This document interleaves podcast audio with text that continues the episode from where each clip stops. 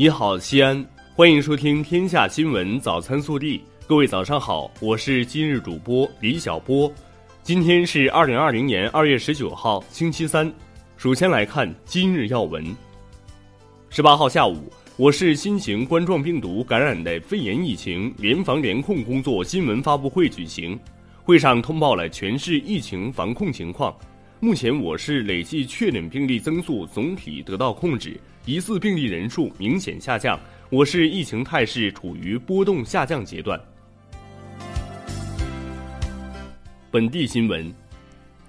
十八号晚，市疫情防控指挥部召开视频调度会议，传达省疫情防控视频会议精神，听取医疗救治、复产复工、社区管理等疫情防控工作汇报，分析当前我市疫情防控形势。研究部署疫情防控，加强社区规范化管理、开复工企业用工等工作。省委常委、市委书记、市疫情防控指挥部指挥长王浩讲话，市长、指挥长李明远主持会议，市委副书记、常务副指挥长韩松出席。十八号下午，市长、市疫情防控指挥部指挥长李明远到蓝田县检查疫情防控、脱贫攻坚及复工复产等工作情况。十八号凌晨，经过十六个小时的运行，由西安驰援湖北武汉的九车二百一十三吨慰问物资，通过铁路运输顺利到达武汉堕落口车站。十八号下午，记者从陕西省第三批驰援武汉的医疗队了解到，当天上午接收的市委市政府慰问一线医护人员防护用品已全部入库，将于十九号给队员发放。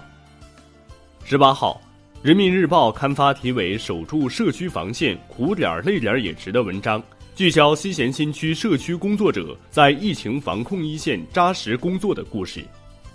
近日，西安市个人电子识别码正式上线试运行，可作为市民群众在出入居住社区、小区、商超等公共场合时的出入凭证。截至十八号，全市一百七十家农业龙头企业有五十九家已经复工生产。下一步，市农业农村局将进一步加大协调力度，有序推进更多的农业企业复工复产。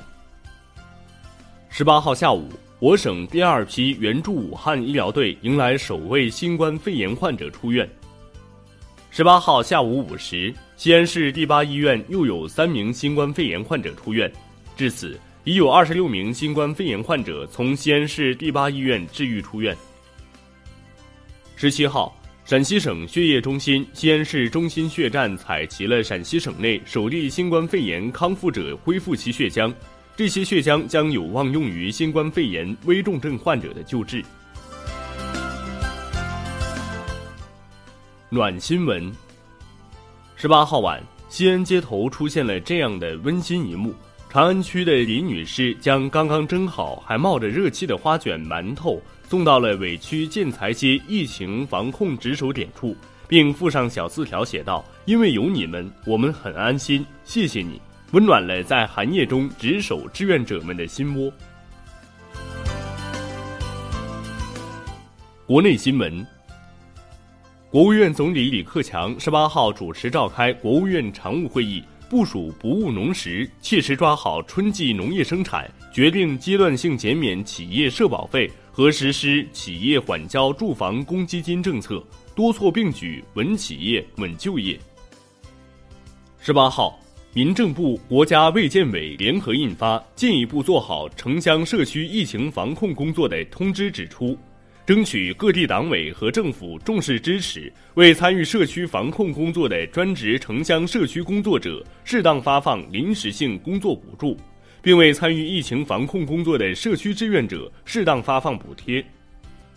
十八号，国务院联防联控机制召开新闻发布会，农业农村部畜牧兽医局局长杨振海表示，初步排除新冠肺炎来源于已知家禽家畜的关系。十八号，国务院联防联控机制就菜篮子稳产保供工作情况举行发布会。农业农村部畜牧兽医局局长杨振海表示，目前我国禽流感发生率非常低，可以放心食用经检疫合格、合法上市的禽产品。记者十八号从工信部获悉，工信部已组织中国电信、中国移动、中国联通为全国手机用户免费提供本人到访地短信查询服务，